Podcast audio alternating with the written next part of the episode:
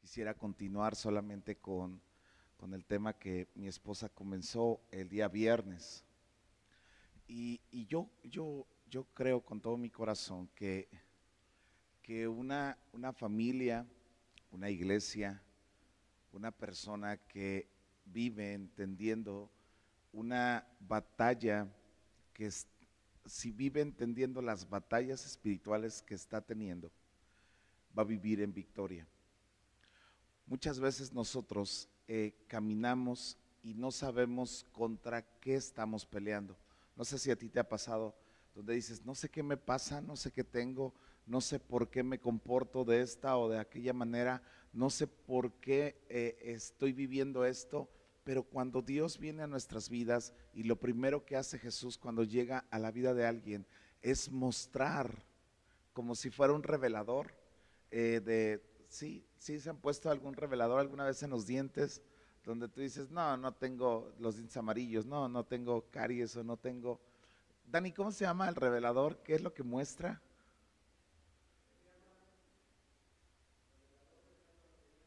Ok, gracias, Dani. Él es dentista, por si quieren ir con él.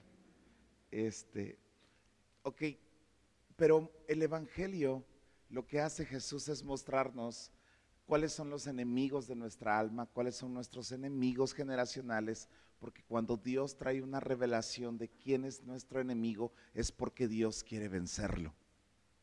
Amén. Y me gustaría iniciar orando y pidiéndole a Dios que nos muestre qué es lo que hay en nuestro corazón. ¿Me acompañas a orar?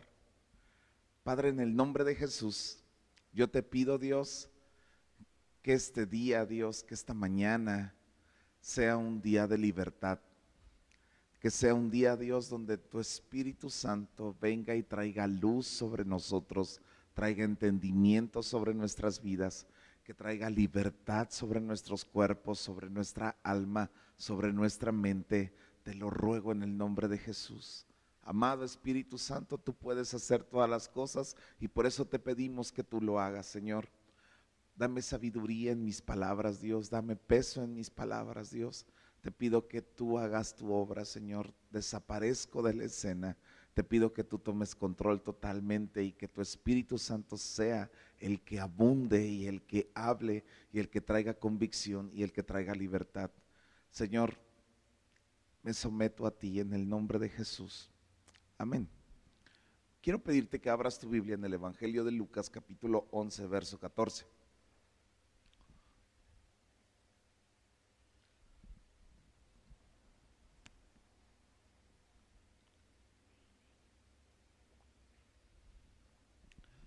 Dice, estaba Jesús echando fuera un demonio que era mudo.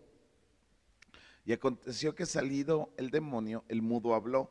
Y entonces la gente se empezó a maravillar. Pero algunos de ellos decían, ah, es por Belcebú, príncipe de los demonios, que echa fuera a los demonios. Y otros para tentarle le pedían señal del cielo, mas él conociendo los pensamientos de ellos les dijo, todo reino dividido contra sí mismo es asolado y una casa dividida contra sí misma cae.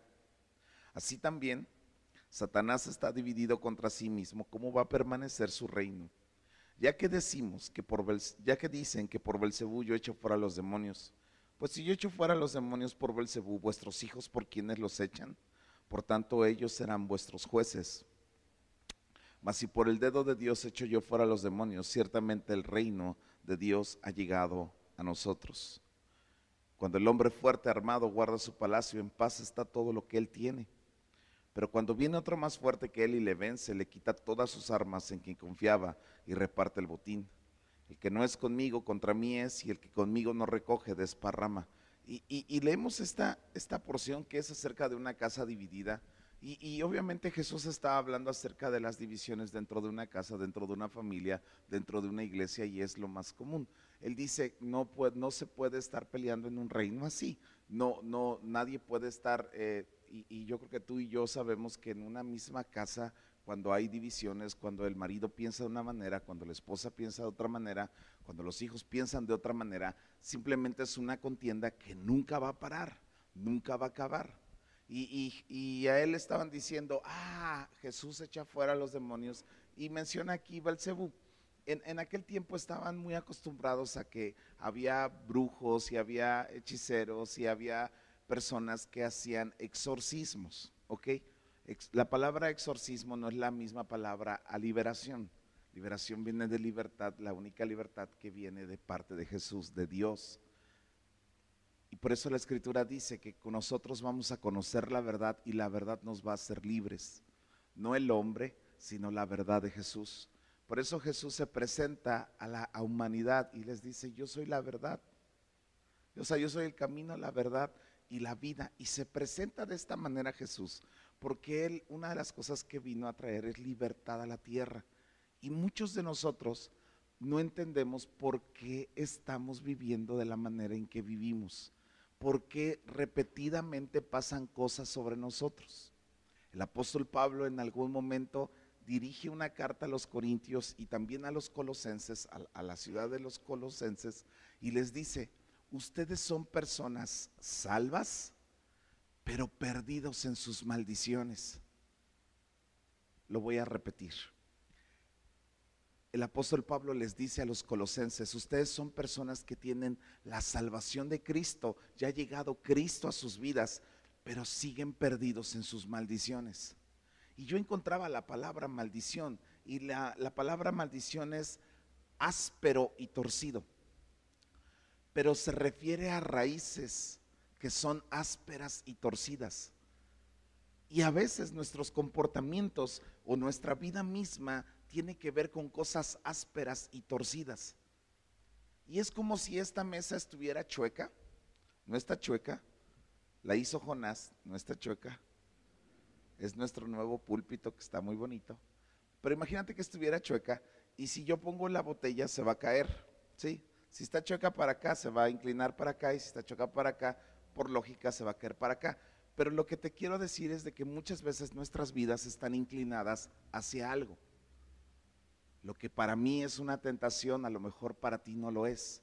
Lo que para mí es una debilidad, para ti no lo es, porque cada quien tiene diferente inclinación.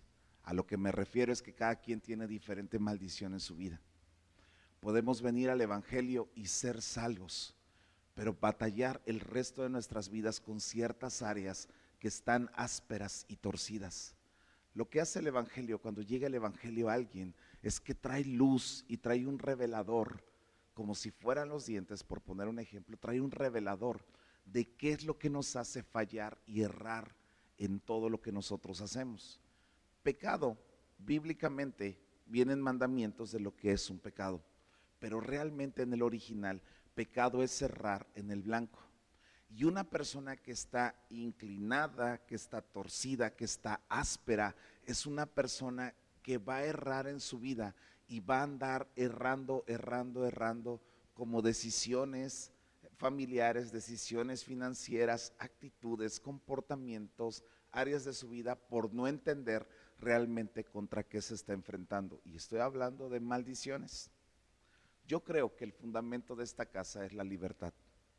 Yo creo en la libertad que Jesús da. Yo creo en esa libertad donde muchos de nosotros necesitamos explorar un poquito más y preguntarnos un poquito más por qué estamos en la condición que estamos. Ahora, me encanta a mí la vida de Pablo y creo que a ustedes, iglesia, les he comentado muchísimas veces que, la vida de Pablo a mí me inspira mucho. Me, si, yo un día escribo un libro, voy a escribir acerca de la vida de Pablo, de cómo él peleó el Evangelio, cómo peleó la batalla de su vida, corrió la carrera. Realmente es, es yo te animo a que tú leas toda la vida de Pablo. Trata de, personalizar la vida de Pablo como si Pablo te estuviera dictando la manera en que tú tienes que vivir y correr tu vida. Porque Pablo inspira de una manera determinante a cambiar radicalmente nuestra manera de vivir, pero de examinar, o sea, profundo, profundo, de examinar qué es lo que Dios te quiere decir, qué es lo que Dios te quiere hablar. Y así quiero iniciar. Todo lo que leímos acerca de, que una casa dividida, debes de pensar todos los pensamientos divididos que tú tienes en tu misma forma de ser, en tu, en tu comportamiento porque Dios quiere librarte. Dios habla mucho por medio del apóstol Pablo a una iglesia diciéndoles, amados, hay una batalla real y nosotros podemos vivir libres y tenemos que desear la libertad, pero necesitamos buscarla y desearla con todo nuestro corazón. Este es el punto que quiero decir. La mayoría de las personas que estamos aquí podemos decir, bueno, es que no estoy tan mal, hay unos más amolados que yo. ¿Sí? Como hay unos que decimos, no, pues es que hay unos que, miren, siempre vas a encontrar a alguien que está mejor que tú y alguien que está más amolado que tú. Pero esas son las maldiciones. Esa es la maldición. La maldición no se muestra tan evidente, sino la maldición se esconde entre las bendiciones. ¿Sí? Y, hay días que sale y hay días que se esconde. ¿Sí? Por eso hay gente que dice, pero es que me va bien en mi trabajo. Pero es que sí hay, aunque sea para los frijoles y para comer y el día a día, y, tú dices, ok, eso es muy bueno, gracias, gloria a Dios por eso, y damos gloria a Dios en nuestras vidas por eso que está sucediendo. Bueno, pero de salud no estoy tan mal, bueno, pero de esto, y, y a veces decimos la famosa frase de que, pues es que mira, una de cal por tantas de arena, pues no está tan mal. Yo recuerdo mucho eh, una, un testimonio de un joven de la Ciudad de México que él regularmente lo asaltaban y, llevaba como cuatro o cinco asaltos en los últimos meses. Y cuando yo platiqué con él, le dije, oye, este, ¿y no te chocas de que te estén asaltando? Me dice, no, pastor, es que no me roban tanto. ¿Sí? Y, y tú escuchas eso y dices, a lo mejor tú podrías decir, pues, pero es normal que te roben.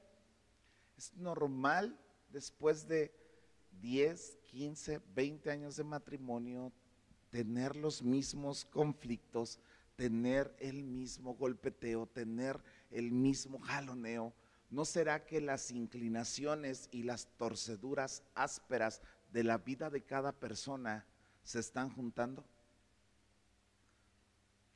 Es como las maldiciones acerca de, del cáncer. Hay linajes, hay familias que que el abuelo murió de cáncer, que la mamá murió de cáncer y, ya de alguna manera está programada la familia para decir, pues yo también voy a morir de cáncer o me va a venir un cáncer o un paro cardíaco o me va a venir esto o me va a venir el otro. Sí. Voy a contar un testimonio. Yo, yo recuerdo mucho, Luis me lo permite contar. Eh, cuando Luis llegó al Evangelio en 1432, me acuerdo que estábamos leyendo el Antiguo Testamento todos cuando Luis llegó al Evangelio, en, aquel tiempo, eh, él llegó más o menos como de 32 años. Su abuelo murió de 33 y su papá murió de 33. Y él llega y dice, yo tengo miedo porque siento que puedo morir a los 33. ¿Me explico? Y nosotros solamente lo que hicimos, basado en la palabra, es que entendimos que era momento de romper toda maldición generacional que había con respecto a esa área en su vida. Y cuando tú y yo entendemos estas cosas, tenemos una libertad. Que las maldiciones no se escondan dentro de las bendiciones que tú tienes.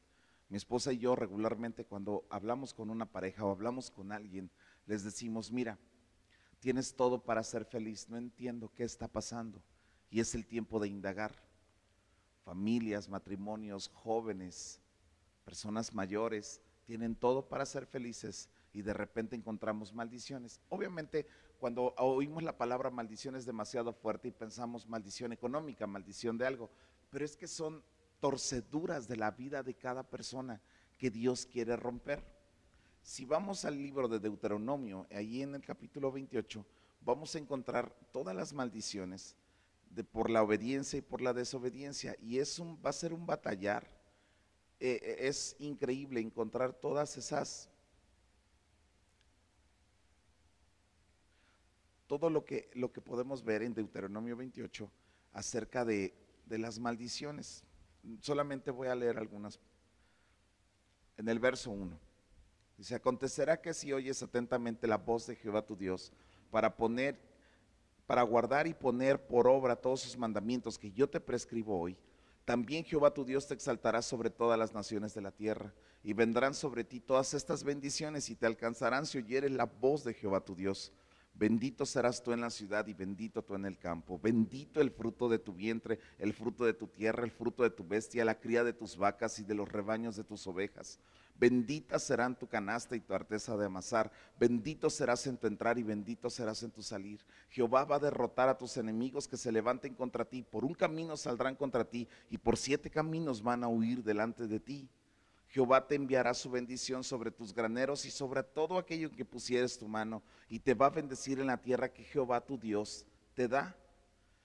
Te confirmará Jehová por su pueblo santo suyo, como él te ha jurado, y empieza a soltar muchas bendiciones. Más adelante encontramos ahora las maldiciones en el verso 58 dice, si no cuidares de poner por obra todas estas palabras de la ley que están escritas en este libro, temiendo a este nombre glorioso y temible que es Jehová tu Dios, entonces Jehová aumentará maravillosamente tus plagas y tus plagas de tu descendencia, plagas grandes y permanentes, enfermedades malignas y, duraderas y traerán sobre ti todos los males de Egipto, de los cuales te, temiste y no te dejarán. Asimismo toda enfermedad. Y empieza a decir un montón de cosas que ni las quiero leer porque de veras que todos nos vamos a aterrorizar. Pero sí hay una consecuencia de obedecer y no obedecer a Dios. Hay una consecuencia muy fuerte en todo ese conflicto de, escuchar y, de lo que sabemos que está bien y de los que sabemos que está mal y de los cuales Dios nos va a juzgar y de los cuales Dios mismo va a intervenir y de los cuales Dios mismo va, va a hacer algo sobre nuestras vidas. Pero tú y yo necesitamos entender algo, iglesia que cuando vino Cristo Jesús a nuestra vida y cuando nos topamos con el glorioso Evangelio, el que nos libró, el que nos limpió, el que nos ayudó, el que nos bendijo, el que nos transformó, el que nos está dando una oportunidad, nos está dando una oportunidad en todas las áreas de nuestra vida. Y por eso es necesario que tú y yo aprendamos a identificar contra qué estamos peleando. ¿Cuál es el nombre de lo que estamos peleando? Jesús mismo en, el, en Lucas de lo que nosotros leíamos ahorita, empieza a decir que, es como una casa, que quién la tiene dominada, si la bendición o la maldición, y es una batalla donde se reparten los bienes y donde se reparten los botines y donde todo se empieza a jalonear. Pero escucha, cuando el espíritu inmundo sale del hombre, anda por lugares secos buscando reposo y no hallándolo, dice, volveré a mi casa de donde salí y cuando llega la encuentra barrida y adornada. Entonces va y toma otros siete espíritus peores con él y entrados moran allí y el postrer estado de aquel hombre viene a ser peor que el primero. Y yo me doy cuenta que personas que estuvieron en el Evangelio, personas que conocieron a Dios, que solamente adornaron la fachada de su vida. Y adornaron la fachada de su vida es de que solamente dejaron prácticas pero no hubo algo interno, no hubo una relación con Dios de lo que significa escuchar a Dios y empezar a ser formado por Dios de lo que ahora te dice. Porque evangelio no es lo que dejo de hacer, sino evangelio es lo que empiezo a hacer. Evangelio no es abstenerse de, evangelio es lo que yo empiezo a vivir de. Y se vuelve una práctica de vida y se vuelve una transformación en mi vida. Y no solamente en mí, sino en mis generaciones, en mis hijos. Y esto es algo importante que tú y yo necesitamos entender. Dios quiere que no solamente seamos de fachada, sino que sea algo interno, que sea algo verdadero. Porque si no, el día que tú te alejes, o como decimos muchos de nosotros, el día que tú te enfríes, van a venir siete peores y la maldición va a ser todavía más fuerte, porque ahora vas a tener comportamientos más duros sobre ti. Amados, ¿Qué te quiero decir? No te quiero espantar. Lo único que yo te quiero decir es que verdaderamente podemos ser libres en Cristo Jesús. Comportamientos de nuestra vida, comportamientos de nuestro corazón que no son correctos, actitudes que no son correctas. Pero también aquí hay un factor muy importante. Yo me he dado cuenta, no llevo muchos años en el Evangelio, pero por lo menos llevo 15 años en el Evangelio. Y en estos 15 años yo me he dado cuenta que siempre el enemigo te va a poner trampas. ¿Sí? Por ejemplo, hay personas que voy a poner el ejemplo de, las que son madres solteras. Y, vienen a ser madres solteras, madres solteras, y generacionalmente empieza a venir esa maldición. Eh, las personas con cáncer, maldición. Las personas con alcoholismo, maldición. Sí. O sea, las personas que yo, yo, yo recuerdo mucho, mi, mi abuelo, el papá de mi papá, murió de alcoholismo. O sea, murió, e, era un hombre que tomaba mucho, que tenía problemas con el alcohol y, tuvo un accidente automovilístico y murió.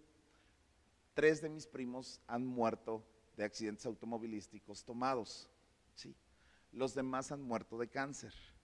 Y yo veo que es un patrón que se repite, pero yo quiero referirte a esto. En el libro de Guerra Espiritual de Richard Inn, él habla acerca de las maldiciones que existen. Y las maldiciones son, es, es un, dice, dice el que los demonios pueden quedarse en una misma posición por 100 años, esperando para atraparte. Como si estuviéramos jugando a, las traes. Ellos pueden esperar toda una vida para atraparte en algo, para tenderte una trampa. Y cuando nosotros vemos eso, decimos, yo estoy en un peligro de que en cualquier momento, si yo me descuido, vuelvo a tomar. En cualquier momento yo me descuido y vuelvo a hacer algo en cualquier momento yo me descuido y va a estar el enemigo presto para volverme a agarrar. El adulterio, la fornicación, los vicios y todas las cosas que en nuestra vida nos pueden destruir están solamente esperando y acechando. El enemigo es como un león rugiente buscando a quien se devora, pero él es muy astuto, él es muy sagaz. Desde el Génesis encontramos de cómo Adán y Eva cuando pecaron y comieron del fruto que Dios les había dicho que no tocaran, que no, que no codiciaran, que no comieran, ellos cuando comen, la maldición que viene sobre la tierra es que Dios mismo le dice a la mujer, haciendo el simbolismo de la iglesia, y le dice a la serpiente, le dice, maldita serás tú y te vas a arrastrar sobre la tierra y, tú, tú le vas a pisar con, con tu pie la cabeza y tú le vas a morder el calcañar. Y estaba declarando una guerra porque la guerra es contra la iglesia de Jesucristo. La guerra es una guerra muy fuerte que se desata contra la iglesia de Jesucristo y contra todas sus familias que están adentro. ¿Esto qué significa? ¿Que estamos destinados a perder la batalla? No, esto significa que es real una batalla, es real el conflicto que tú y yo tenemos y por eso necesitamos aprender el arte de la guerra espiritual. Cuando tú y yo aprendemos a vivir el arte de la guerra espiritual, vamos a entender contra qué nos estamos enfrentando. Nombre revelado. Sí, el nombre del enemigo revelado. Cuando Dios te revela contra qué tú estás peleando es porque Dios te está dando la victoria. Por eso, el nombre que es sobre todo nombre es el nombre de Jesús. Y cuando tú y yo tenemos la revelación del nombre de Jesús, escucha esto. Nadie de los que está aquí el día que tengan una revelación de quién es Jesús en su vida, quién es Jesús en su vida, podría regresarse a adorar una imagen. Nadie. Pero si tú no tienes la revelación de quién es Jesús en tu vida, te vas a estar persinando delante de una imagen todo el resto de tus días. ¿Qué significa esto? Hay citas muy fuertes con respecto de que de que el perro vuelve a su vómito. Y tú cuando escuchas esta cita bíblica, tú dices, Dios mío, qué fuerte, qué fuerte cita, pero es como si, si una persona que Dios lo rescató del adulterio volviera a adulterar, sabiendo que es su enemigo, sabiendo que es el enemigo de su alma que viene a destrozarle. ¿Sí, están conmigo, iglesia? Sí. Lamento tener la voz así porque parece que les estoy diciendo un secreto. Pero, pero es algo que nosotros necesitamos aprender a pelear porque si no vamos a estar cayendo, cayendo, cayendo. Es como el alcohólico. Y, y, a mí siempre esa cita fue muy fuerte para mi vida porque el alcohólico yo me acuerdo que era eh, yo, yo cuando tomaba me ponía muy mal y volvía al estómago y era algo horrible y, siempre decía yo nunca más vuelvo a tomar en mi vida y, y horas después o días después estaba yo haciéndolo de nuevo. Y tú dices, ¿cómo es posible que el diablo juegue con la humanidad entera de esa manera? ¿Cómo es posible que el diablo destruya tan fácilmente porque no entendemos cómo pelear. Yo creo con todo mi corazón que Dios da armas espirituales para que aprendamos a pelear. ¿Sí? Por muchos años eh, hablar de liberación y ministrar liberación ha sido todo un desafío, porque el enemigo nunca quiere. Y cada vez que se habla de este tema, es como si fuera un tema así como tabú o como un tema así como que, ay, no, ya van a hablar de eso. ¿Sí? Ay, y, cuando, a mí me encanta hablar de este tema cuando hay gente nueva. Porque cuando hay gente nueva, es el mejor momento para explicarle por qué la condición de su vida. Porque eso es el Evangelio. Porque la verdad de Jesús trae libertad. Quiero hablarte acerca de un pasaje en el segundo libro de Samuel, capítulo 12, que para mí me ha dado mucha luz. Segundo libro de Samuel, capítulo 12, verso 1. Es cuando David peca con Betsabé.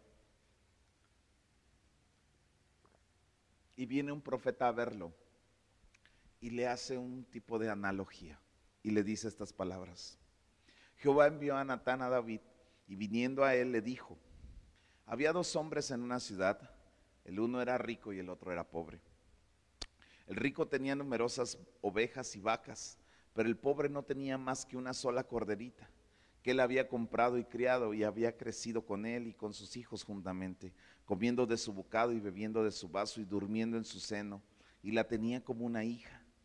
Y vino uno de camino al hombre rico y éste no quiso tomar de sus ovejas y de sus vacas para guisar por él, para el caminante que había venido a él, sino que tomó la oveja de aquel hombre pobre y la preparó para aquel que había venido a él.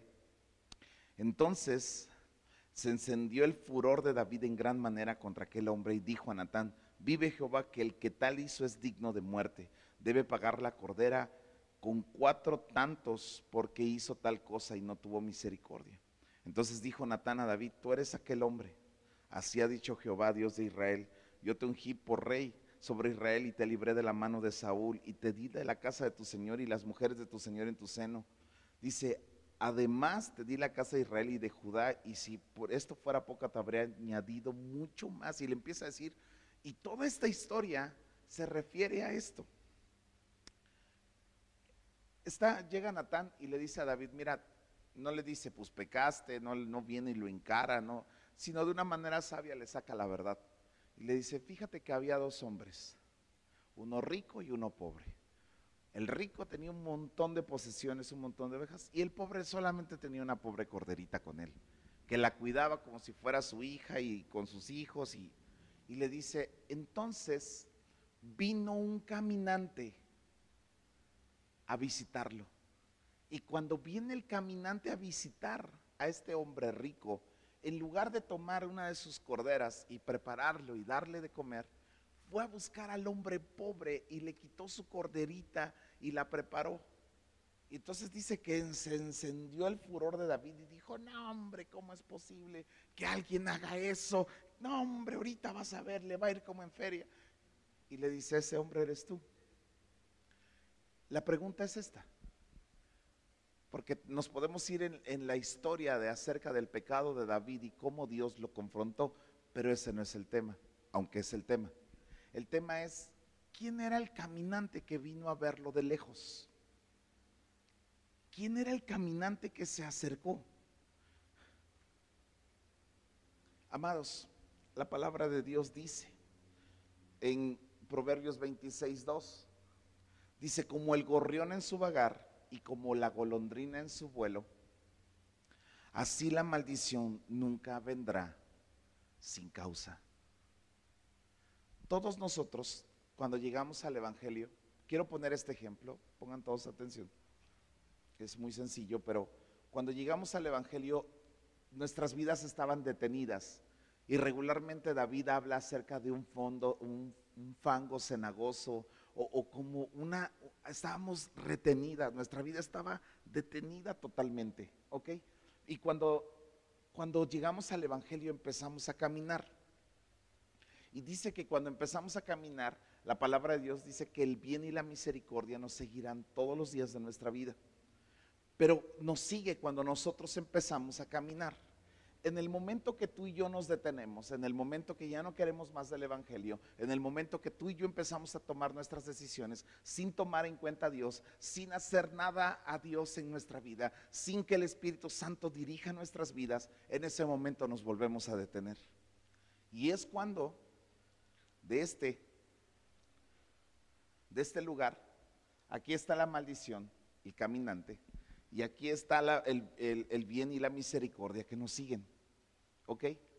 Cuando tú y yo caminamos, el bien y la misericordia caminan con nosotros y nos alcanzan y nos abrazan y nos bendicen y nos llevan por todos lados. Cuando tú y yo nos detenemos, el que se activa a caminar es el caminante, es la maldición. David se había detenido. David ya no estaba tomando en cuenta a Dios. David ya no estaba haciendo nada por Dios. Había pecado David. Entonces se activó una maldición que vino sobre sus vidas. Se activó una maldición que vino a abrazarle. Regularmente se cree que las maldiciones te desatan codicia y empiezas a desear lo que no es tuyo. Empiezas a, tomar lo que no te corresponde. Lo mismo le pasó a Adán y a Eva. Lo mismo le pasó a David y lo mismo le pasó a todos los hombres que encontramos que pecaron. Sus inclinaciones, sus caminos torcidos. En, algún pasaje de la Biblia, en un salmo dice David, en pecado me concibió mi madre. Y cuando dice eso, está hablando de que David se cree que era producto de una infidelidad de sus padres, de sus padres, de algo que ellos hicieron. Y ahora David se detuvo y la maldición le alcanzó. ¿Qué te quiero decir? Que no es normal estar en una maldición. Cuando regularmente caemos en una maldición económica, estoy hablando de finanzas, es porque no tomaste en cuenta a Dios y te detuviste. Cuando tu matrimonio está mal es porque no tomaste en cuenta a Dios y te detuviste. Cuando las enfermedades vienen, no tomaste en cuenta a Dios y te detuviste. Hay cosas que pasan, hay gente que toma decisiones. Yo, yo he enterado, me he enterado de muchos matrimonios donde la esposa fue infiel o el esposo fue infiel y, la otra persona, la afectada, dice, yo, yo qué culpa tuve, yo, yo qué hice, yo no hice nada para merecer esto. Hay gente que toma sus decisiones y comerá de sus frutos, de las decisiones de sus comerá las decisiones de sus frutos. Y pasará a traer y afectar a toda su familia y a todo lo que está rodeándole. Pero yo creo que en Cristo Jesús hay una esperanza. Porque toda maldición, ya sea de divorcio, ya sea de robo, ya sea de embarazo prematuro, ya sea de muerte prematura, de enfermedades, lo que tú quieras, todo esto tiene un revés cuando venimos a Cristo. Porque sin Cristo esto es desesperanza total. Sin Cristo esto es la muerte total para nuestras vidas. Sin Cristo es algo que nos va a destruir para siempre. Ve el mundo como está. Sin esperanza. Pero nosotros los que tenemos el Evangelio en nuestras vidas, nosotros los que hemos podido disfrutar de Dios, ¿sabes qué pasa? En el momento que David es confrontado por Natán, él solamente se inclina y dice, Señor, no apartes de mí tu Santo Espíritu. En algún momento a David lo, llega, él comete un error y, y, censa al pueblo. Y cuando censa al pueblo, censa el poder que él tenía, él censa lo que él tenía y, viene un castigo y viene una mortandad y viene un rollo bien fuerte y le dicen, ok, ¿qué prefieres? ¿Caer en las manos de tus enemigos? Tres meses, no sé qué, ay, ahorita se me fue. Dice, o tres días en las manos del Señor. Y David inmediatamente, él no iba a ponerse en las manos de sus enemigos porque lo iban a destruir. Cuando le está diciendo eso, prácticamente le está diciendo, ¿Quieres caer en las manos de tus maldiciones? ¿Quieres caer en las maldiciones? ¿Quieres caer en el juicio de tus maldiciones? Y David dice, no. Yo sé que me conviene caer en las manos de Dios. Y todos los que estamos aquí, que hemos pecado, tenemos una oportunidad delante de Dios de ser redimidos y salvos. Solamente diciendo, Señor, perdóname y me arrepiento qué importancia tan grande tenemos y qué glorioso es el Evangelio cuando tú y yo podemos pedir perdón. No justificación de nuestros pecados. Es que lo hice porque entonces yo venía pasando y, como venía, no, no, no. Hace, hace mucho tiempo eh, los niños hacían algo, hacían una travesura así. Fue un accidente. No fue un accidente, lo hizo adrede. Y muchos de nosotros nos llamamos, eh, fue un accidente, fue esto, fue el otro, me equivoqué, ay, no me di cuenta, ay, mi actitud no, ay, uy. No, pongámosle nombre a las cosas. Porque cuando nosotros aprendemos a ponerle nombre a la condición de nuestra vida, es cuando nuestras vidas cambian. Ponle nombre a tus maldiciones. No te estoy diciendo que las engrandezcas para que no puedas con ellas. Te estoy diciendo, ponle nombre a la condición de tu matrimonio, de tu persona, de tus finanzas, de tu salud, de tu vida, de todo lo que está alrededor de ti. Ponle nombre. Pídele a Dios que te revele el nombre de lo que tú estás viviendo. Pídele a Dios el nombre de tu condición. Pídele a Dios que te dé el nombre de tu pecado real.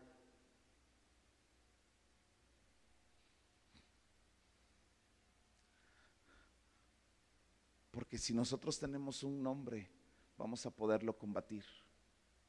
Y ese es el mejor ejemplo para los doctores. Los doctores te dicen, a ver, mándate a hacer análisis. A ver, ahora una placa. A ver, ahora una tomografía. A ver, ahora estos otros, otros, voy a buscar algo, pero por otro lado. Ahora uno por acá. Y empiezan a buscarle.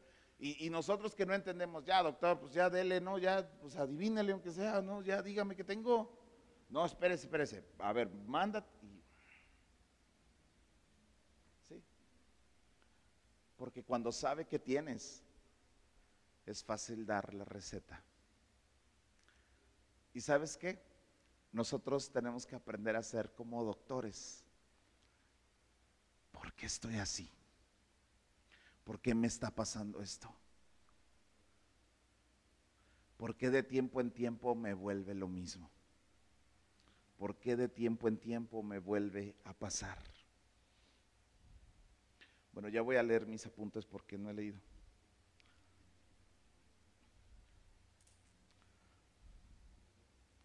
Hay gente que hace lo incorrecto y espera que Dios le bendiga. Y Dios quiere librarnos de eso. En momentos, iglesia, te voy a decir esto, y empiezo a terminar, no sé si me puedas ayudar, Sammy. En momentos está bien sentirse un poquito maldecido. Lo voy a repetir, porque no tuvo ningún efecto, a lo mejor es el cubrebocas. En momentos es necesario sentirse un poquito maldecido. En momentos es necesario sentirse un poquito maldecido hace tiempo que, Dios me habló en, este tipo de, en esta predicación, en este tema de predicación. Yo me acuerdo que estaba yo en casa y, mi hijo Isaac se enfermó muy fuerte. Eh, llevaba ya una semana sin comer, algo le había sucedido en la boca, algo le había pasado. Y, y yo me acuerdo que no, no comía, a mí me dio también un problema, una enfermedad, yo me sentía muy mal y, me acuerdo que en mi devocional me tocó leer Deuteronomio 28 y cuando empiezas a leer Deuteronomio 28 te emocionas porque dice, bendito en tu entrar, bendito en tu salir, bendito en tu canasta, bendito. Y tú dices, amén, amén. Y ya cuando vas en las maldiciones dices, ay Dios mío, ay Dios mío. Y ya cuando las empiezas a leer y empecé a ver de las enfermedades, de las plagas, del sarpullido, de un montón de cosas y tú te quedas así de a ver, espérate, espérate. Creo que sí tengo algunas cosas de estas. Creo que sí me está alcanzando ya unas cosas de estas. Se acabó la gente que llora por sus maldiciones. Jeremías habla y dice, habla una cita en Jeremías 9, verso 1. Dice, oh, si mi cabeza se hiciese aguas y mis ojos fuentes de lágrimas para que llore día y noche. Los muertos de mi hija, de mi pueblo, de la hija de mi pueblo. Y empieza a decir esto y tú dices, Oiga, pastor, ¿y no se supone que el Evangelio son buenas noticias y que deberíamos de salir bien contentos de aquí, no estar pensando en las cosas malas? Espérame, no hay mejor noticia que yo te pueda dar hoy. Si tú nos visitas por primera vez, yo quiero decirte esto, que esta es la mejor noticia, que hay cosas en tu linaje y en el mío que nos van a hacer desviarnos toda la vida. Entendí la palabra maldición como algo áspero o torcido, que se refiere a una raíz oculta, que siempre nos va a hacer errar. Personas que tú conocías y decías, pero esta persona era increíble. Ah, bueno, le alcanzó una maldición en un momento de su vida. Y no pudo disfrutar del Evangelio completo la sana doctrina del Evangelio. ¿Y sabes cuál es la sana doctrina? La que te sana. Perdón que sea tan simple. Es la que te sana, no la que anda peleando. No es el Evangelio completo. El Evangelio completo es la que te permite ver la maldición para darte la bendición.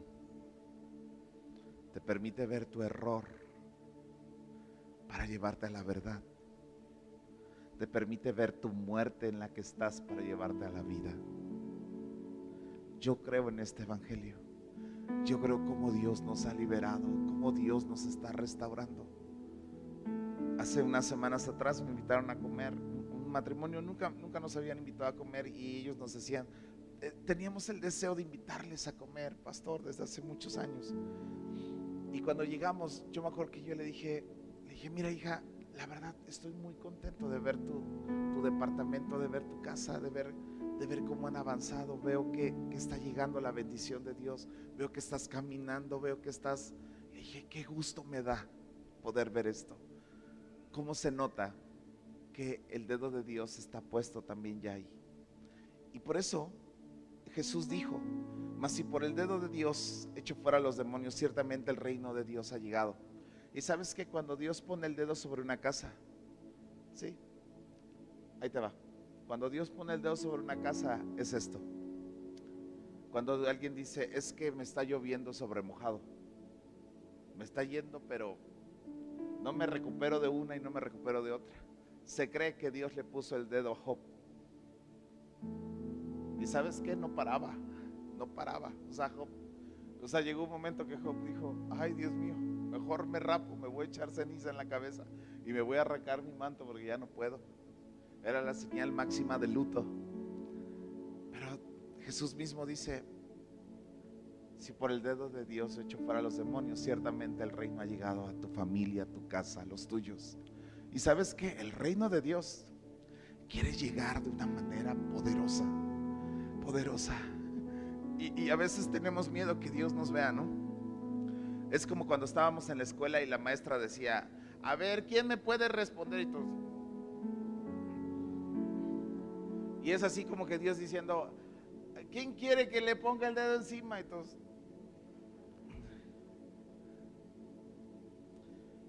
Y dice, a ti porque te amo, a ti porque te amo. Yo creo que la mayor muestra de amor de Dios fue en la cruz. Sin duda, por amor, para salvarnos, para restaurarnos, para cambiarnos. Pero la mayor muestra de amor es cuando yo veo que alguien tiene libertad. Cuando alguien viene a libertad y puede encontrar esas cosas ásperas y torcidas en su vida. Wow. Yo recuerdo el día que me liberé. Recuerdo ese día yo decía, ay, qué payasos, quién sabe qué. Yo me acuerdo que cuando eh, alguien empezó a orar por mí y me liberé, cuando abrí los ojos, estábamos en un lugar donde yo veía el piso gris como este, oscuro. Yo había yo perdido el sentido de los colores, el brillo de los colores. Y cuando yo salí de ese lugar, empecé a mirar todo diferente. El piso sí era gris, Pero, pero era, era un gris limpio, brilloso. El sol tenía otro, otro, otro color. La gente tenía otro, otro rostro. Muchas veces no tiene que cambiar la gente que está a nuestro alrededor. Los que tenemos que cambiar somos nosotros. Muchas veces las circunstancias no tienen que cambiar, los que tenemos que cambiar somos nosotros. Y eso solamente sucede cuando Dios nos mira, cuando Dios pone su dedo sobre nosotros. Amados, hoy tiene que ser un día de libertad. Hoy tenemos que encontrar qué es lo que nos está haciendo daño. Mi esposa ponía el ejemplo el viernes de, cuando se mete una rata a tu casa, un ratón. Y yo tengo que confesar que soy muy chillón para los ratones. No puedo ver un ratón porque yo, yo soy como el, como el flojo que dice, no, si tan solo alguien me ayudara, no, hombre, yo iría hasta la montaña más alta. Si alguien me quitara la piedra que tengo aquí enfrente, no, hombre, yo podría ir hasta la montaña más alta. Pero pues como nadie me ayuda a quitar esta piedrita,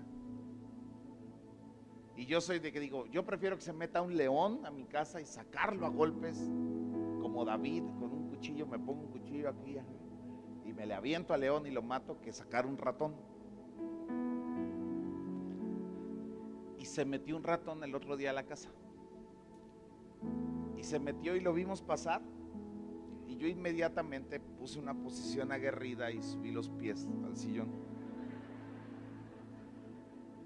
como todo hombre valiente le dije a, mi esposa, mata, dije Isaac, tu hijo, tú. Pero ¿qué creen? Me salió igual de chillón mi hijo mayor. Para más Josías ahí andaba. Lo dejé. Y siempre que se me ha metido un ratón a mi casa, le hablo a Arki. Oye Arki, ven a sacar el ratón, no seas gacho. Y, él siempre viene amable, sí, paz, claro. Y llega así como cazafantasmas, ¿dónde está? ¿Dónde está? Y lo encuentra. Y lo dejamos. Y, y, ya después al otro día, pues no lo vimos, no lo vimos. Y dije, ya se fue. Y abre mi esposo un cajón y se había metido a la cajonera y se comió un paquete de galletas ya dije, pues hay que poner la trampa ahí. Cayó en la trampa el ratón. Adivinen quién lo sacó. Mi esposa. Yo ni siquiera me quería meter ya a la cocina todos esos días. Pues lo sacó mi esposa y todo. Y, y te lo cuento. Porque así habemos muchos hombres en el área espiritual ya se le metió un demonio a tu hijo, a tu esposa, a tu familia, y quieres que otros hagan la chamba. Y muchas veces las mujeres lo van a hacer, pero te corresponde a ti como cabeza. Es triste ese nivel de cobardía de un ratón contra un hombre de casi 100 kilos. Pero tener el Evangelio de Cristo Jesús y no pelear estas batallas. Es una tontería. No lo veas lejano a ti. Esto es real. Esto es real. Yo siento el dedo de Dios sobre mí. Y no ha parado el dedo de Dios sobre mí. Pero yo le quiero decir a Dios, Señor, muéstrame muéstrame, revélame el nombre de lo que yo estoy haciendo mal, de lo que está regresando a mi vida y por eso estoy así. Quítame la cobardía. Déjame enfrentar lo que viene. Yo hoy decido, como David, arrojarme en tus manos, porque tú eres el único que me puede ayudar. Iglesia, regularmente tendría yo que acabar gritando y, en voz alta.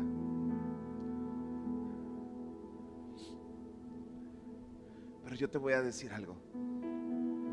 tú y yo entendemos la verdad de Dios, la verdad de su palabra, nos hace libres. Hace muchos años yo oía de gente que pasaba al altar y confesaba sus pecados. Te voy a contar algo y termino así. Se me acabó el tiempo, voy a tomar unos minutos más. Realmente es un tema demasiado grande. Una vez Alejandro Escobedo fue a predicar a la iglesia de mi pastor.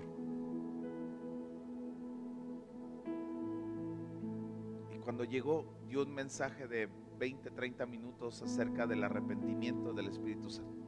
Cuando el Espíritu Santo viene sobre alguien. Y entonces él dijo estas palabras. Dice, ahora yo quisiera pedirles que pasen aquí todos y confiesen sus pecados públicamente. Y mi pastor se queda así dice, no, espérate, espérate, espérate, espérate. Y le dice Alejandro Escobedo a mi pastor, le dice, mira José Luis, dice, yo te respeto, respeto tu ministerio, pero tú no eres el Espíritu Santo. Nos cuenta mi pastor que empezó a pasar un hermano y empezó a confesar todos sus pecados. Después otra persona, otra persona. Pero todos veían que cuando confesaban sus pecados, todos caían en lágrimas y lloraban por sus pecados. Dice mi pastor que se tardaron horas y que llegó un momento donde ya todos habían pasado, que se hicieron filas para pasar a confesar sus pecados públicamente y que ya sentados ahí la gente se acordaba de otros pecados y volvía a salir corriendo al frente a volverlos a confesar, que llegó un momento donde se jalaban el micrófono todos para confesar sus pecados.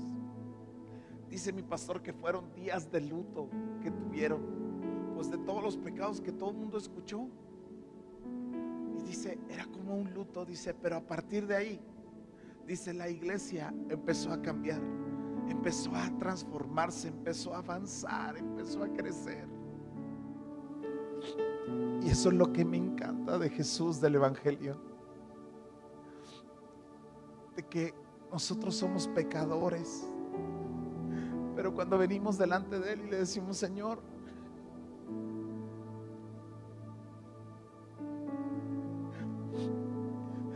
pequé, perdóname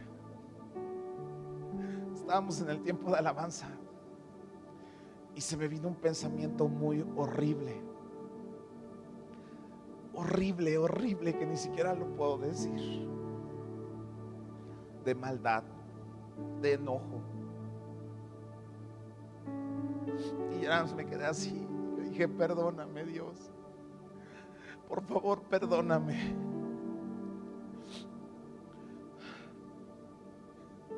Me encanta pensar que tengo un Dios que, que me quiere librar de mis maldiciones. Porque muchos de mi linaje no pudieron ser librados.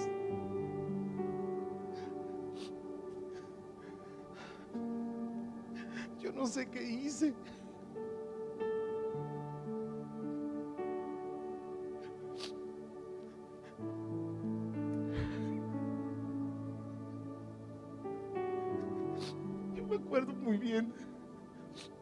Yo tenía meses de convertido y mi primo Nacho murió. Mi primo Nacho y yo trabajamos seis años juntos, todos los días. Era mi mejor amigo. Y un día regresamos de una campaña evangelística que fuimos a hacer. Suena el teléfono y contesto. Y era mi tía gritándome, diciendo, tu primo se mató en un accidente, hijo. Fue la primera persona que le habló mi tía, fui yo. A los gritos, a los gritos, mi tía.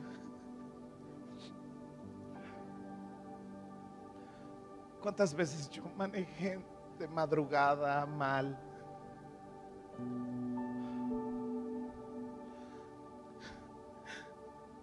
Y hoy tengo esperanza.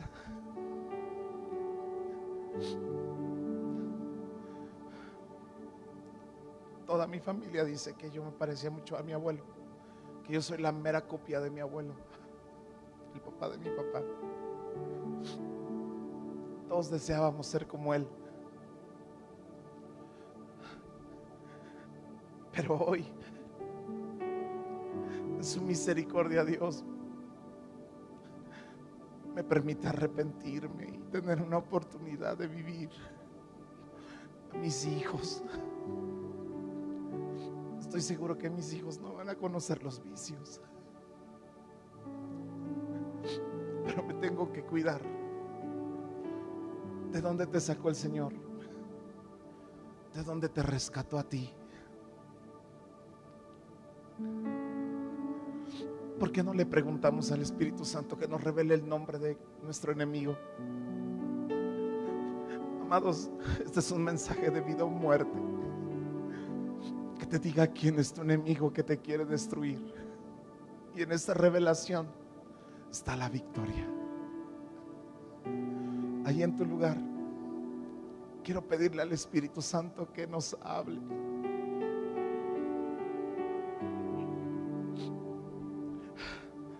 Vamos, dile, iglesia, dile. Señor, ¿cuál es la maldición? Vamos, te invito a cerrar tus ojos. ¿Cuál es la maldición que está delante de mí? ¿Cuál es la maldición que me quiere atrapar? ¿Cuál es la maldición que me quiere alcanzar?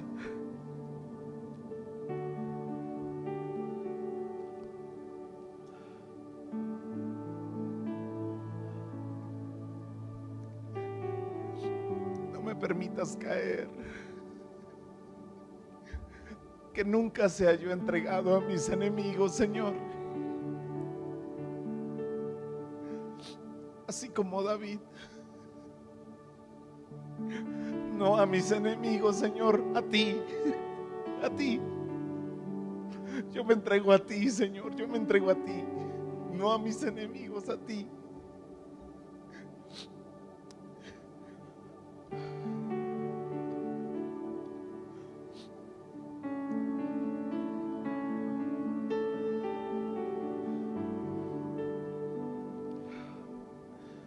Escucha esto, iglesia, por favor. Voy a hacer dos llamados. Y no te preocupes, no va a ser pasar aquí al frente. Pero sí aquí al altar. Quiero pedirle a todos los hombres que quieran pedirle perdón a Dios por sus pecados, que vengan aquí al altar si tú te quieres arrodillar, sería bueno. Después serán las mujeres, pero quiero que los hombres pidamos perdón aquí en el altar.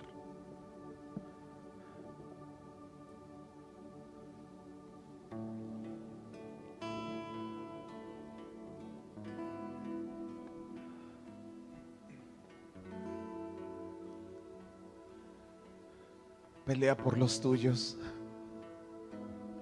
Pelea por tu casa, no vayas a ser un cobarde que otro lo saque o que otro los haga.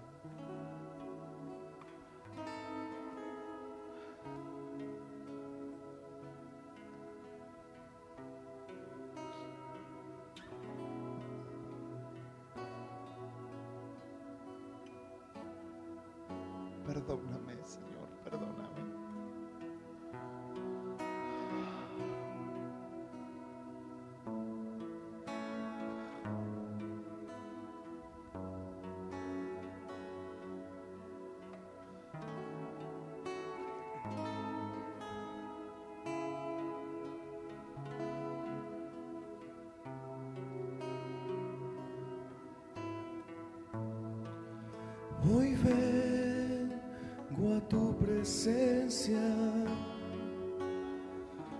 Mis pecados no están ocultos ante ti. Tú ya lo sabes todo. Y me arrepiento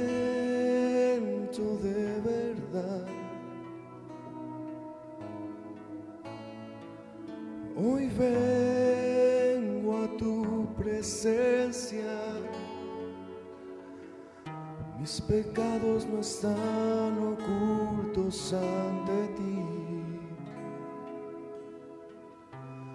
Tú ya lo sabes todo. Y me arrepiento de verdad. Aquí estoy, límpiame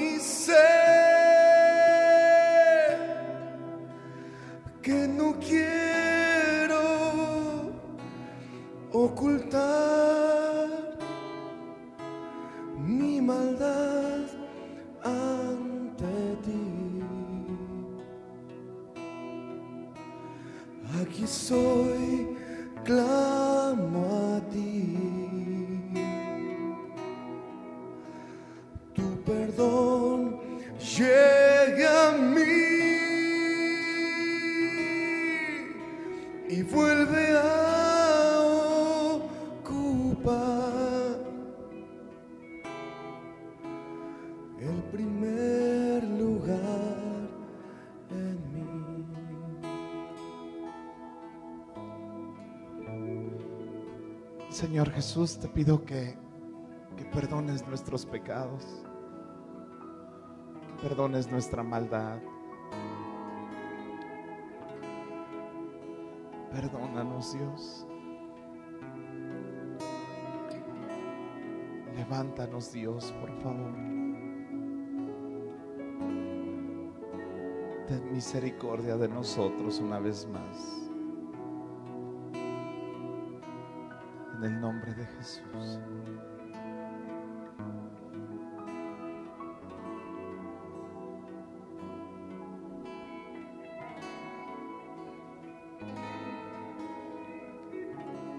Ahora quiero pedir que, que vuelvas a tu lugar. Quiero pedirle a las mujeres que quieran venir.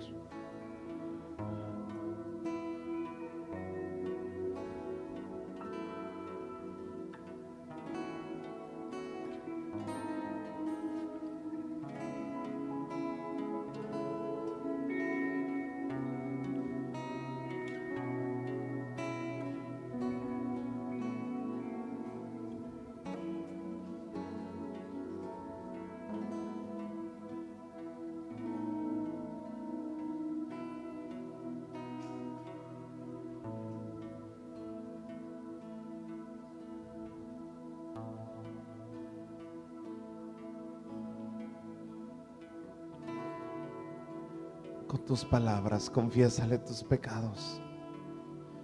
Pídele que te limpie, que te perdone. Señor, ayúdanos. Ayúdanos, por favor. Límpianos. Purifícanos. Señor Jesús.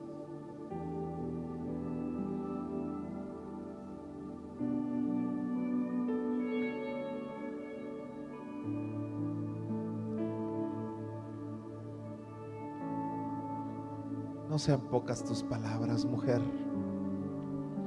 No sean pocas tus palabras delante de Dios.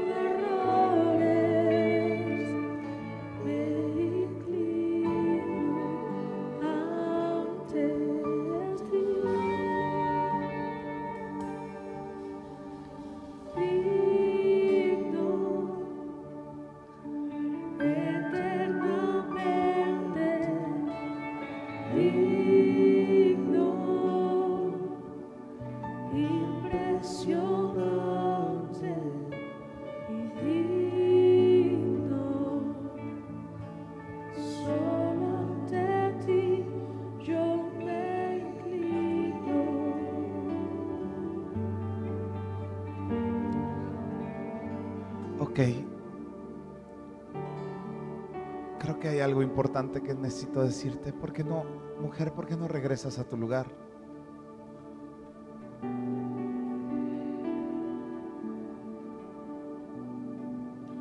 Y todos nos ponemos de pie, estamos a punto de terminar, pero quiero leer una cita en Gálatas. Quiero pedirte que me pongas atención a lo que te voy a decir.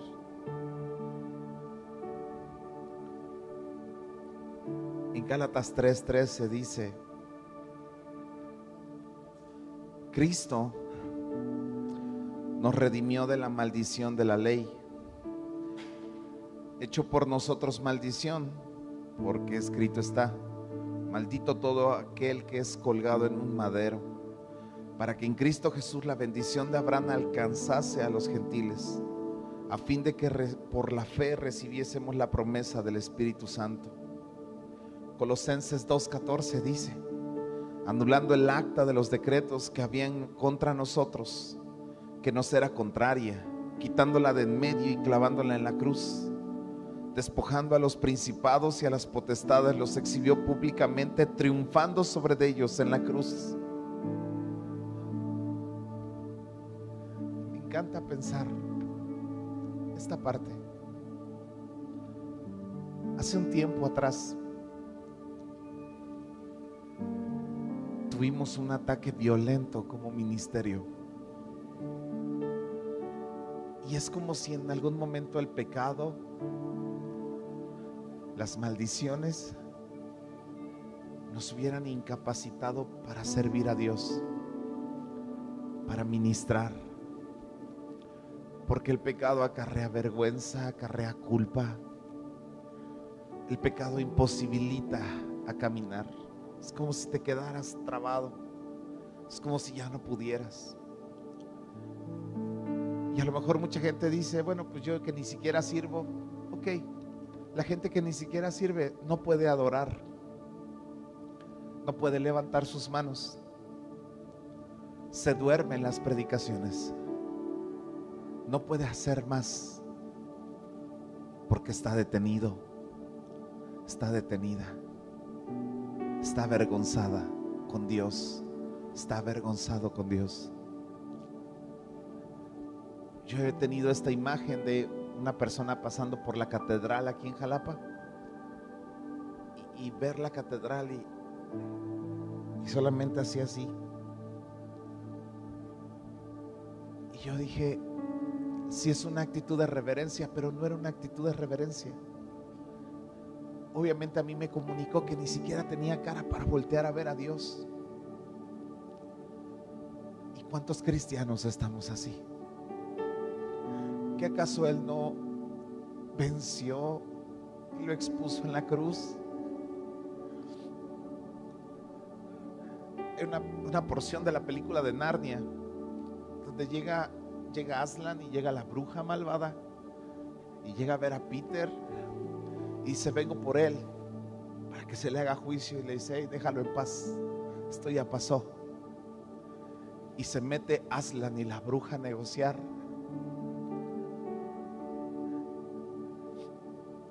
Y se va la bruja y le dice, pero, pero cumple tu trato, algo así. Y, y, y Aslan le ruge así, no, no sé cómo ruge. Le ruge y hasta se sienta porque Él cumple sus promesas. Y va Él y se entrega en la mesa de piedra. Es un simbolismo. Pero esa imagen, esa imagen de, de Jesús venciendo en la cruz por ti, por mí, por su amor. El Hijo de Dios venciendo, poderoso, venciendo. Gritó, consumado es, consumado es en la cruz venciendo sobre la iglesia. Para que todos pudiéramos levantar la mirada al cielo y decirle, aquí estoy. Creo que nací para servirte el resto de mis días. Creo que para eso tiene un propósito mi vida. El propósito de mi vida, ¿qué es? Que me culpe el diablo, que me acuse el enemigo. ¿Quién es David? Se levanta en contra de Goliat y él le dice, ¿quién es este incircunciso que viene a gritarnos y a atemorizarnos? No permitas que el enemigo te, te intimide, no permitas que el enemigo te culpe.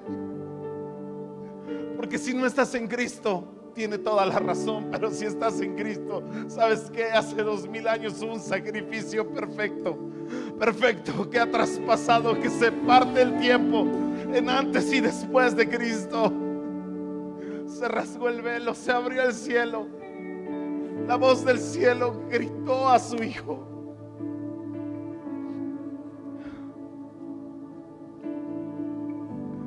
Amados, levanta tu mirada al cielo. Que el cielo solamente ve hijos. Imagínate yo. Yo no soy mejor que mis primos para estar vivo. Yo no soy mejor que mucha gente que ha muerto ahorita por el COVID. Pero tengo una oportunidad. Tengo una oportunidad en mi vida de servirle. Amados, podría estar haciendo cualquier otra cosa para vivir. Pero hay algo que me consume dentro de mí que no me puedo ir. Hay algo que me consume en lo más profundo de mi ser. Yo sé para qué nací. ¿Por qué no le dices a Dios, Señor, tengo un enemigo que me está provocando, tengo un enemigo que me está acusando? Acusemos al enemigo delante de nuestro Padre. Él vendrá como poderoso gigante a rescatarnos y a salvarnos.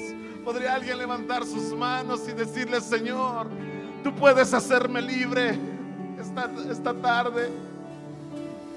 Tú puedes traer libertad a mi vida.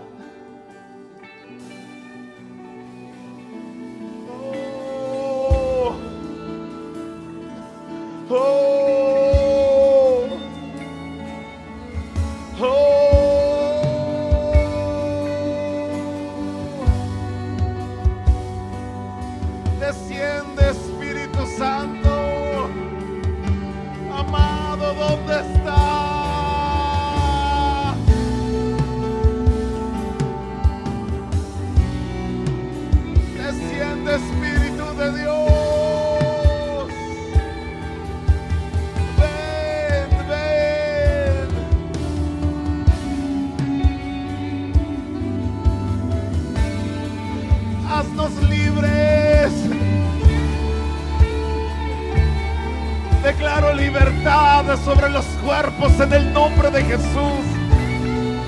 Declaro libertad en los cuerpos en el nombre de Jesús. Toda vergüenza se va. Toda vergüenza se va en el nombre de Jesús.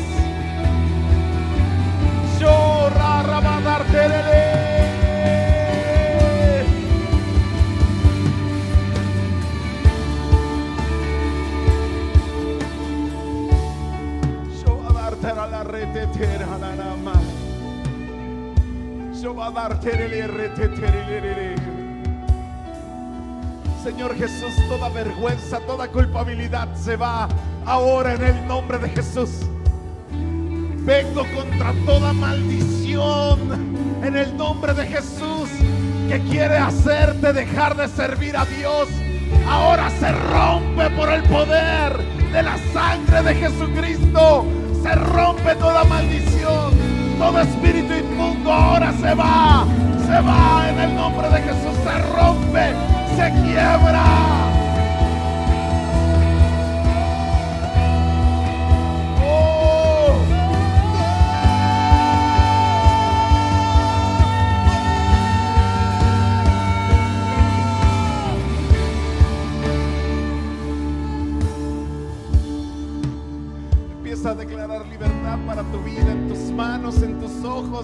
Tu corazón, en tu mente.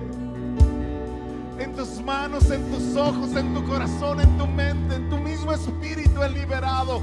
Ahora en el nombre de Jesús, sé libre. Sé libre, iglesia, en el nombre de Jesús. Sé libre. Sé libre para servir. Sé libre para vivir para Él. Sé libre para hacer proezas en Cristo. Sé libre ahora. Shobarraterelelele.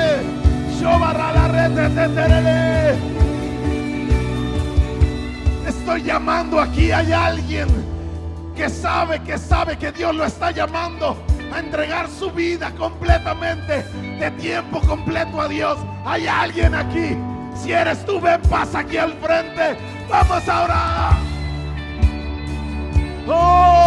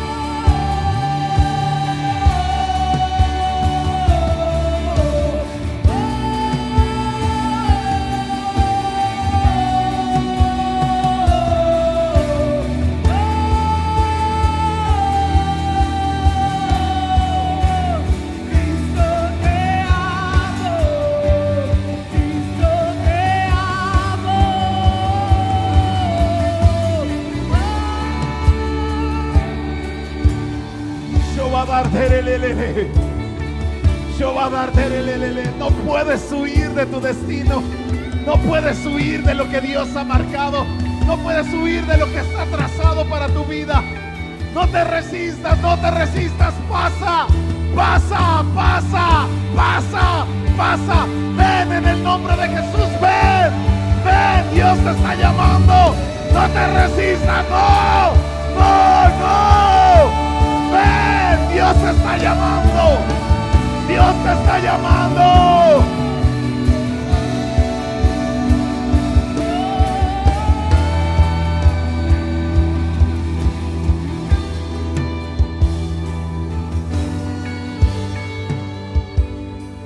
Amado Espíritu, capacita, Señor.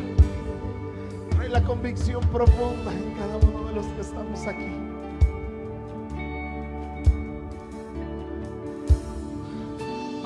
pasado.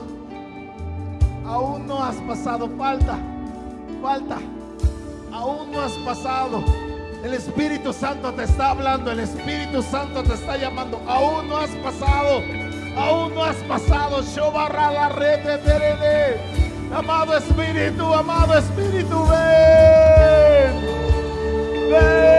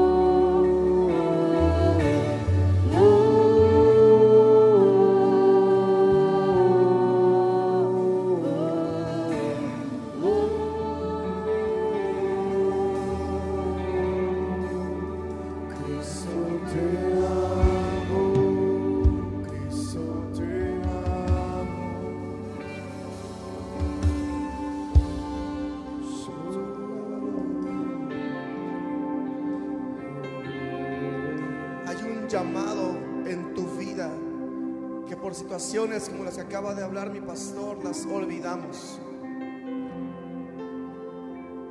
Levanta tus manos y dice, Señor, vuelve a incendiarme en mi interior. Vuelve a hacerlo, Jesús.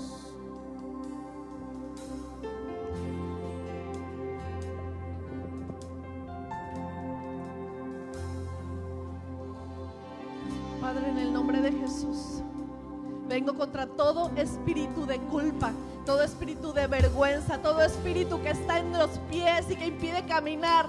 En el nombre de Jesús, hoy se rompen esas cadenas que impiden caminar, esas cadenas que están en las manos que impiden servir. En el nombre de Jesús se van ahora. Los reprendemos toda culpa, toda vergüenza, toda mentira del diablo, toda condenación que te tiene aplastado, aplastada, que no te, has, no te deja caminar.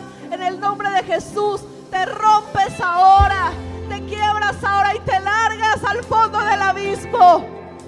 No te vas aquí afuera, te vas al fondo del abismo, te vas al lugar preparado para el diablo y para sus demonios. El día del juicio, te largas ahora en el nombre de Jesús. En el nombre de Jesús, todo espíritu hace callar a las mujeres que oran. Todo espíritu de mudez, todo espíritu que ha callado, que te ha callado en el nombre de Jesús. Vengo contra ti, espíritu de mudez, y te largas ahora, espíritu que no dejas orar. Te largas ahora en el nombre de Jesús.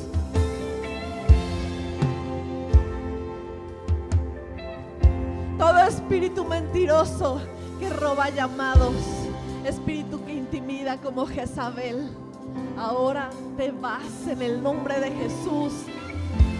Las hechicerías, las brujerías se rompen ahora. Toda atadura que está sobre las personas de esta casa se rompe ahora en el nombre de Jesús. Todo mensaje de condenación lo rompemos ahora, lo reprendemos ahora. Se va en el nombre de Jesús, en el nombre de Jesús.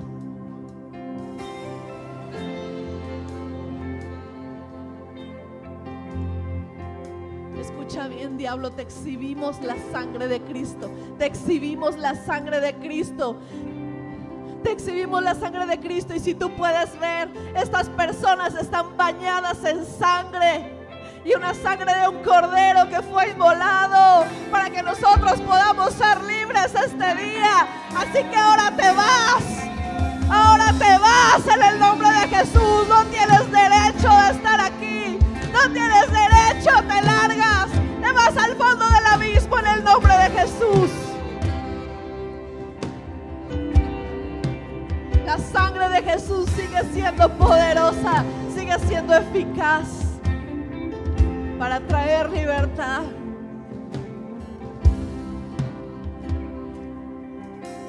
Hombre, mujer que estás aquí, levanta tus manos en señal de libertad.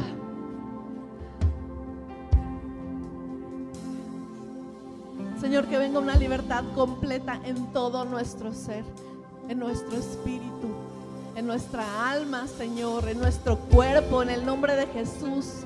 Toda manera errónea de pensar, todo argumento que hemos abrazado, que es erróneo, que es contrario, que es antibíblico, Señor. En el nombre de Jesús queda roto, queda quebrado. Queda quebrado, queda quebrado hasta sus cimientos, desde sus cimientos, en el nombre de Jesús. Toda fortaleza de la mente queda rota hoy, en el nombre de Jesús. Y toda enfermedad que está en los cuerpos, que entró por culpa, en el nombre de Jesús te vas. Toda enfermedad que entró por culpa, que entró por, por vergüenza, en el nombre de Jesús. Toda enfermedad que está en la espalda, con toda contractura que está en la espalda, en el nombre de Jesús. Ahora te vas y si tú tienes dolor en tu espalda, tócate tu espalda donde te duele. Y empieza a orar y empieza a reprender. Y en el nombre de Jesús reprendemos todo dolor, toda contractura, toda enfermedad que paraliza. En el nombre de Jesús.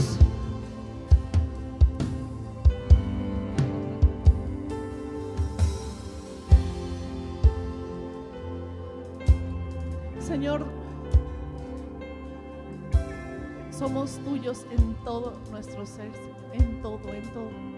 Nuestro espíritu, nuestra alma, nuestro cuerpo. Toma control, Espíritu Santo. Y ven y llénanos. Llénanos completamente porque te necesitamos para vivir. Señor, nos rendimos y nos morimos a nosotros. Con nuestras fuerzas no podemos, pero tú eres todopoderoso. Tú eres todopoderoso, Espíritu Santo. Tú eres fuego, tú eres agua. Tú puedes venir y tú puedes hacer todo nuevamente. Tú puedes hacerlo, Espíritu Santo. Llénanos a cada uno. En el nombre de Jesús, llénanos. Llénanos, llénanos, llénanos, Señor. Llénanos. Llénanos, Espíritu Santo.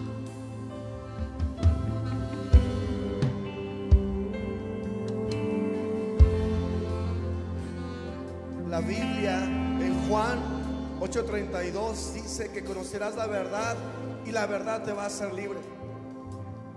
Hace un tiempo cometí un error y una de las cosas que yo me di cuenta que, que destruyen, si es el pecado, obviamente el pecado mata, como dice la palabra de Dios, pero lo que realmente destruye por dentro es la culpa y la vergüenza. Es como un gusano que poco a poco se come tu interior, se come tu, tu relación con Dios y te impide avanzar.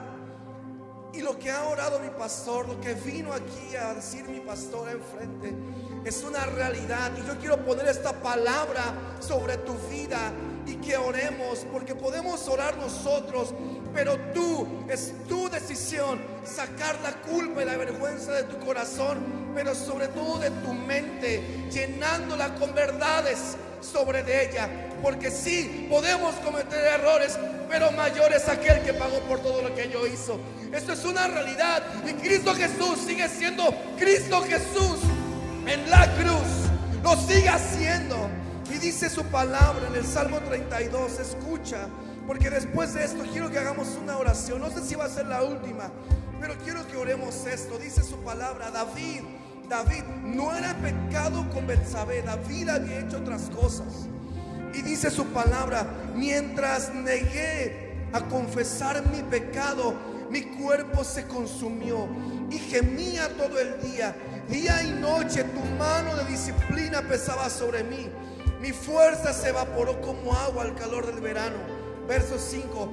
Pero finalmente te confesé todos mis pecados y ya no intenté ocultar mi culpa. Y cuando dice no intenté ocultar mi culpa, es porque simplemente reconocemos delante de Dios, Señor, aún siento culpa, aún hay alguien que me señala, aún alguien me está diciendo lo que yo hice, a pesar de que tú ya me limpiaste de eso. Y mira cómo termina David. Dice la palabra, entonces dije, le confesaré mis rebeliones al Señor y tú me perdonaste y toda culpa desapareció. Ya lo oramos, ya lo declaramos. Levanta tus manos y empieza a orar. Culpa, te vas de mi vida en el nombre de Jesús. Todo espíritu de vergüenza, te vas de mi cuerpo. Ya no tienes derecho legal. Ya no tienes derecho sobre mi vida. Porque Cristo Jesús me hizo libre. Empieza a orar, iglesia. En el nombre de Jesús, espíritu de culpa, te vas. Te vas de las mentes, te vas de los corazones, te vas. Toda vergüenza que hay en tu mente, en el nombre de Jesús, se va, se va, se va, se va. Por la sangre del Cordero somos limpiados y purificados en el nombre de Jesús.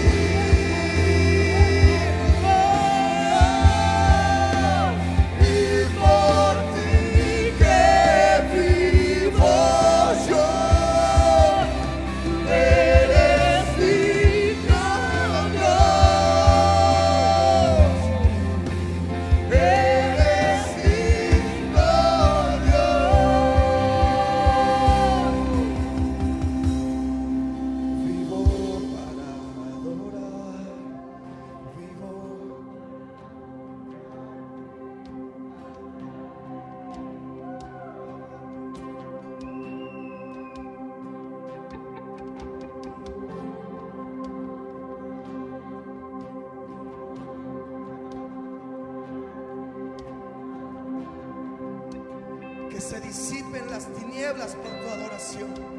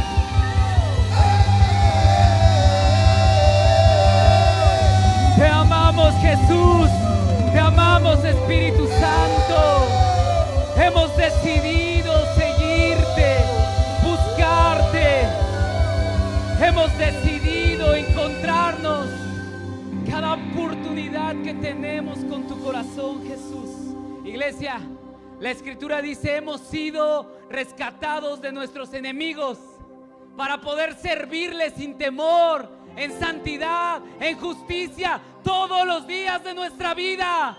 ¿Lo crees, iglesia? ¿Lo crees? ¿O ya estás cansado? ¿Lo crees?